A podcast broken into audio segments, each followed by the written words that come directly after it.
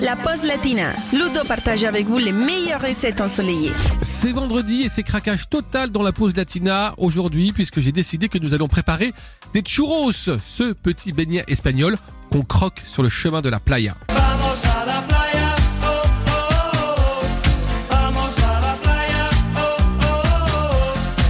J'ai trouvé une recette facile et délicieuse avec des proportions pour environ une douzaine de churros que vous pouvez adapter bien sûr. Pour cela, il nous faut 225 g de farine, 2 œufs, 60 g de sucre, 60 g de beurre, 25 centilitres d'eau, une pincée de sel et de l'huile de friture.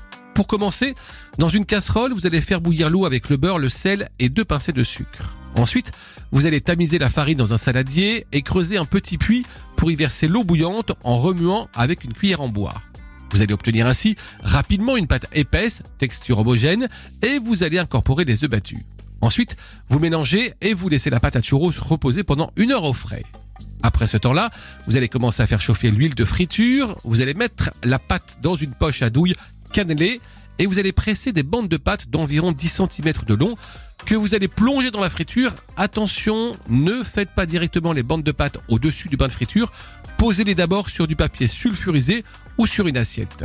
Et puis évidemment, vous allez opérer cela en plusieurs fois pour que les churros ne collent pas les uns aux autres. Vous allez les laisser dorer dans l'huile, les retourner dans la friture avec une écumoire, les retirer, les égoutter sur du papier absorbant, saupoudrer avec du sucre, servez bien tiède et régalez-vous.